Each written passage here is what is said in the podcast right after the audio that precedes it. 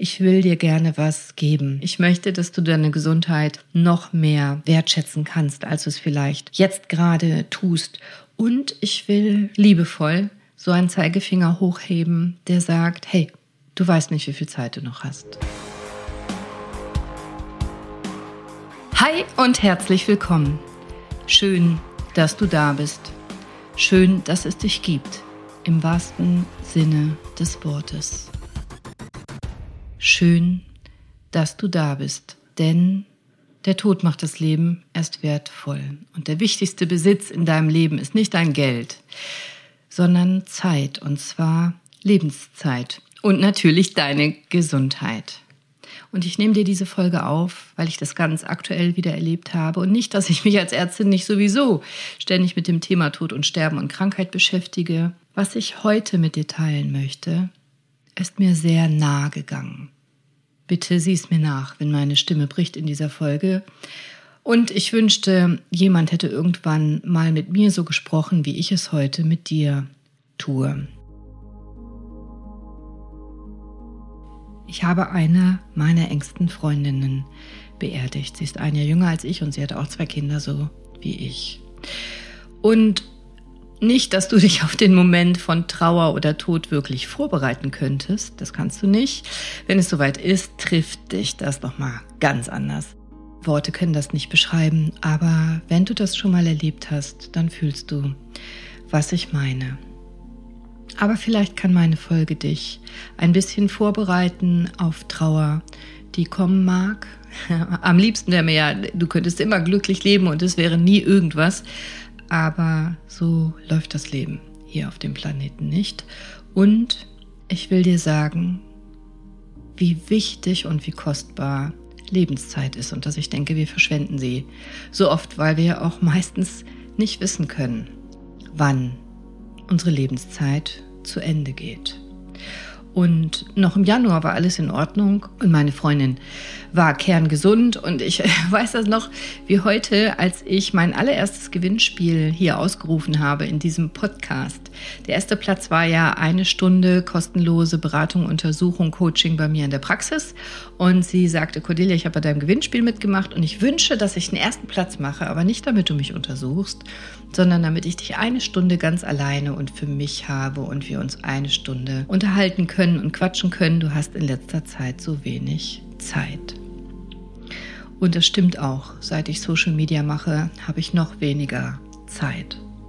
Noch weniger als vorher. Aber ich hätte mir auch nicht träumen lassen, dass Maria nur noch so wenig Zeit hatte.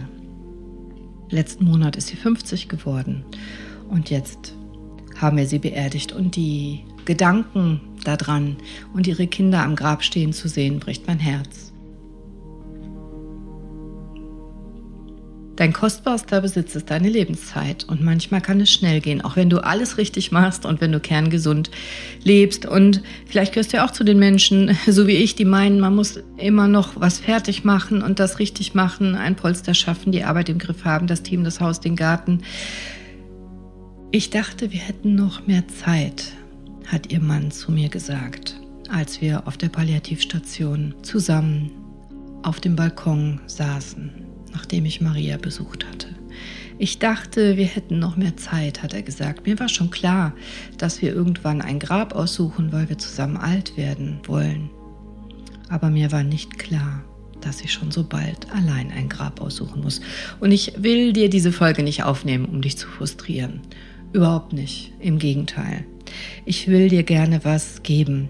Ich möchte dich weiterbringen. Ich möchte, dass du deine Gesundheit noch mehr wertschätzen kannst, als du es vielleicht jetzt gerade tust.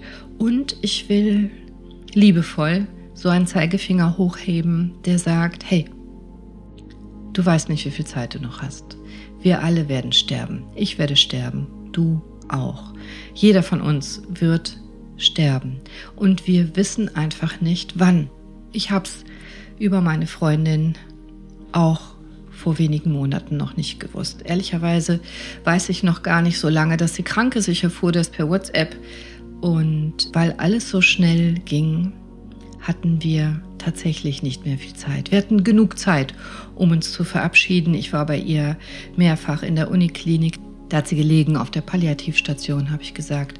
Wir konnten uns verabschieden und das ist ein ganz wertvolles Geschenk. Wir konnten uns alles sagen.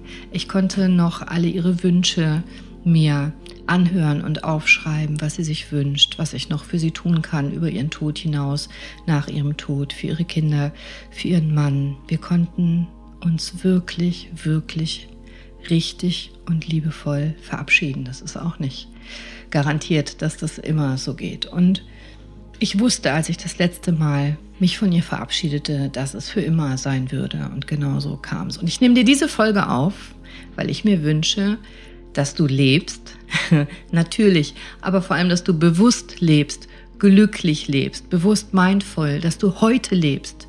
Also lebst, nicht existierst, nicht abarbeitest, lebst. Und natürlich kannst du nicht jeden Tag so leben, als wäre es dein letzter. Du musst auch planen und an die Zukunft denken. Aber vielleicht solltest du auch nicht so leben, als hättest du noch tausende Tage vor dir. Denn das weißt du nicht.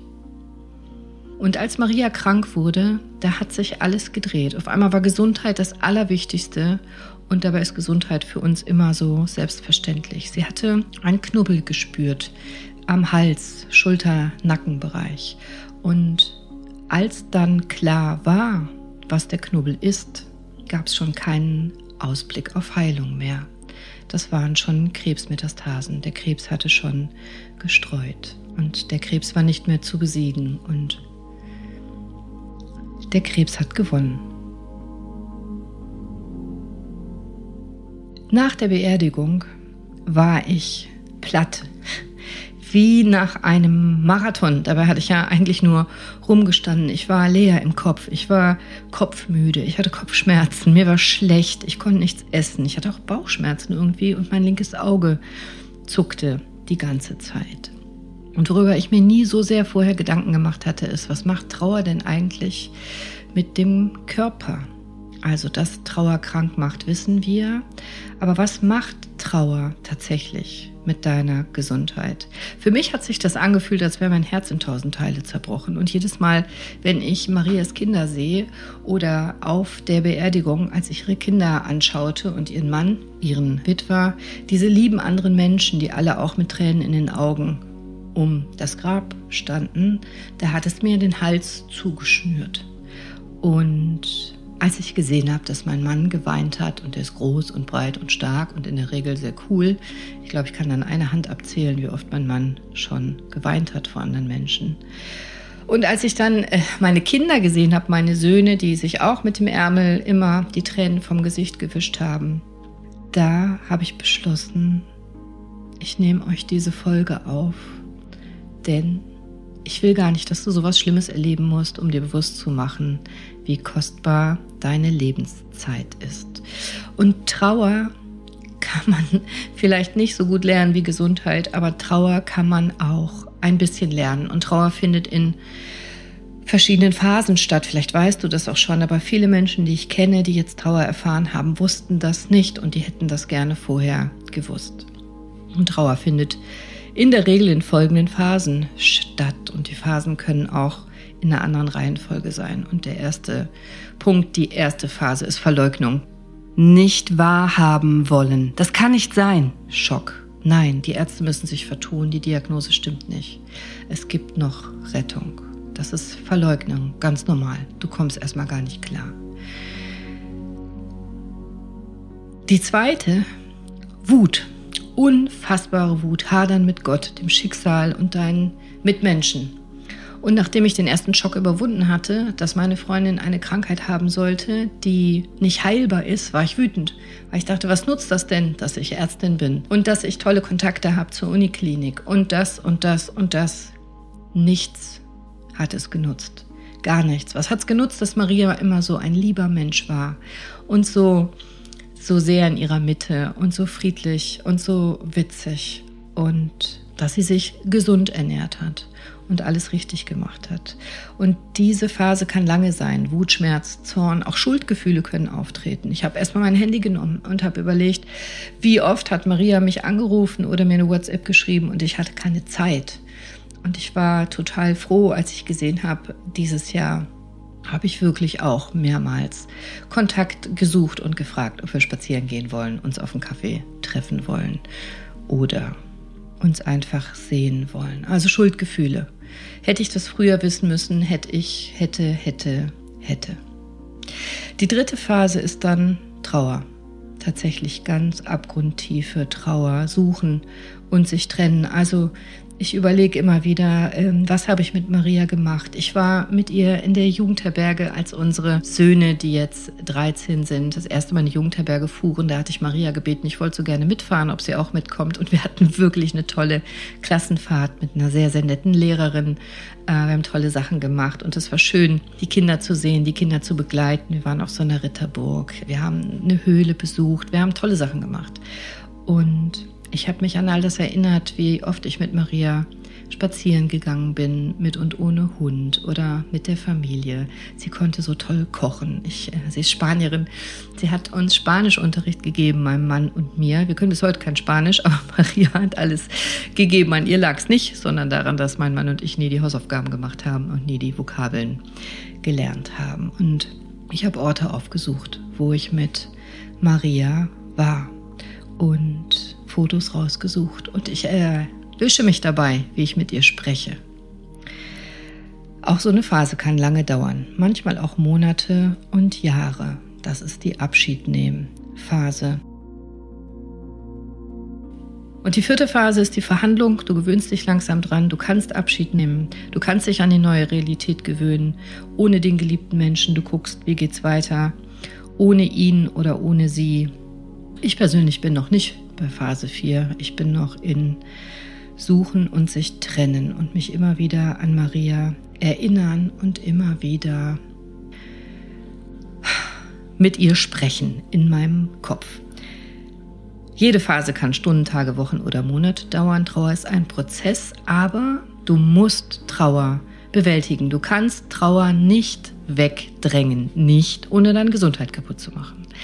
Das heißt nicht umsonst Trauerarbeit.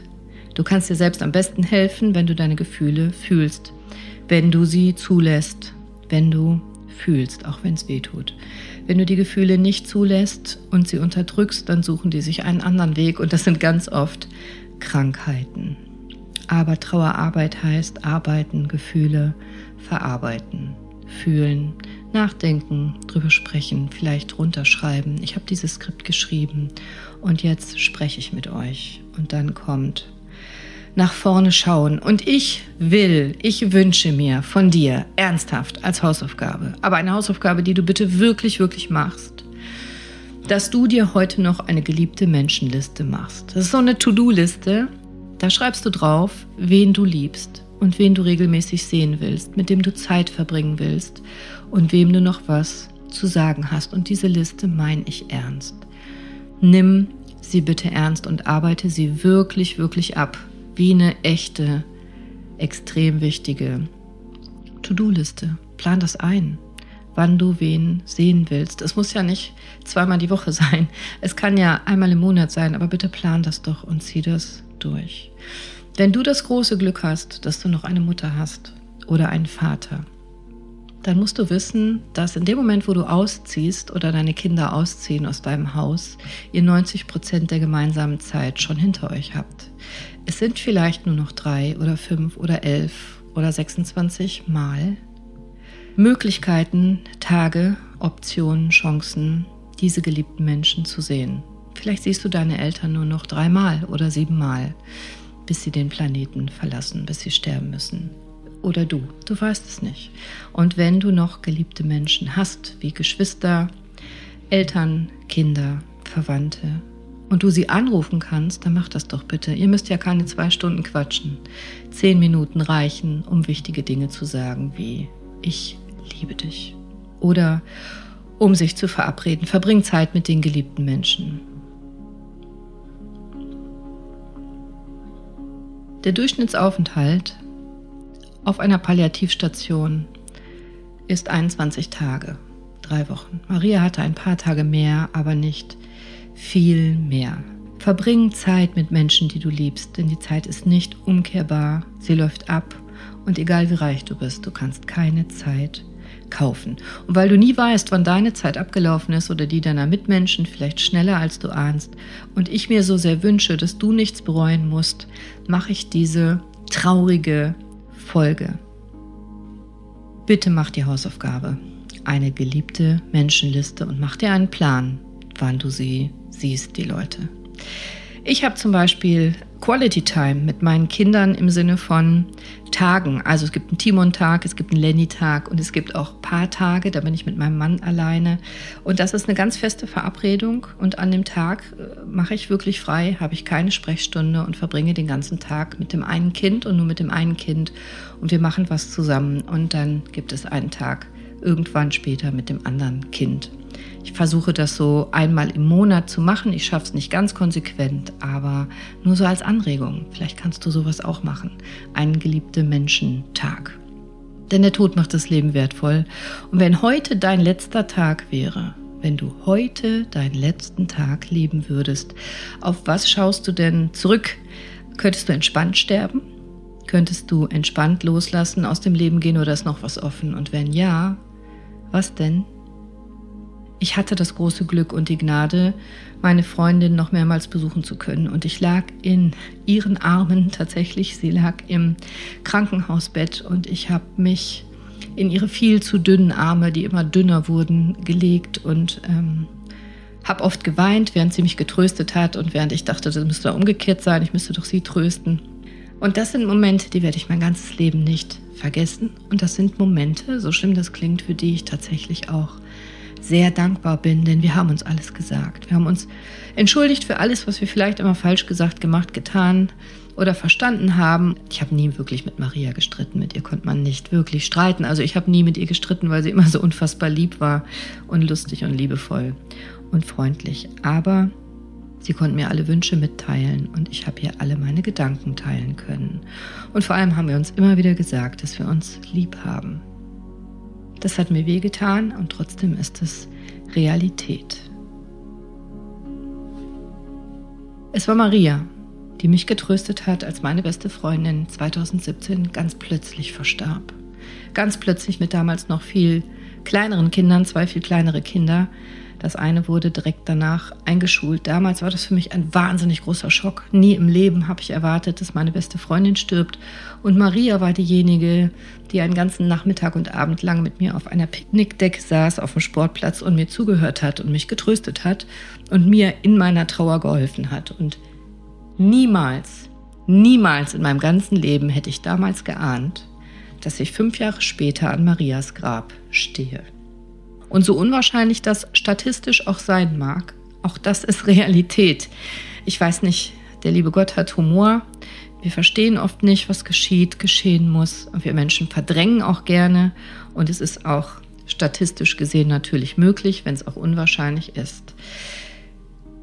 Wir verdrängen gerne, dass wir sterben und dass wir verletzbar sind. Wir haben alle Narben und wir sind alle schon verletzt worden. Wir haben alle Narben im Herzen, ich auch. Und deswegen fluchen wir oft, zum Beispiel auf die Arbeit, in der Beschäftigung und flüchten in Netflix, in Sport, in Gaming, in Smalltalk, in Arbeit.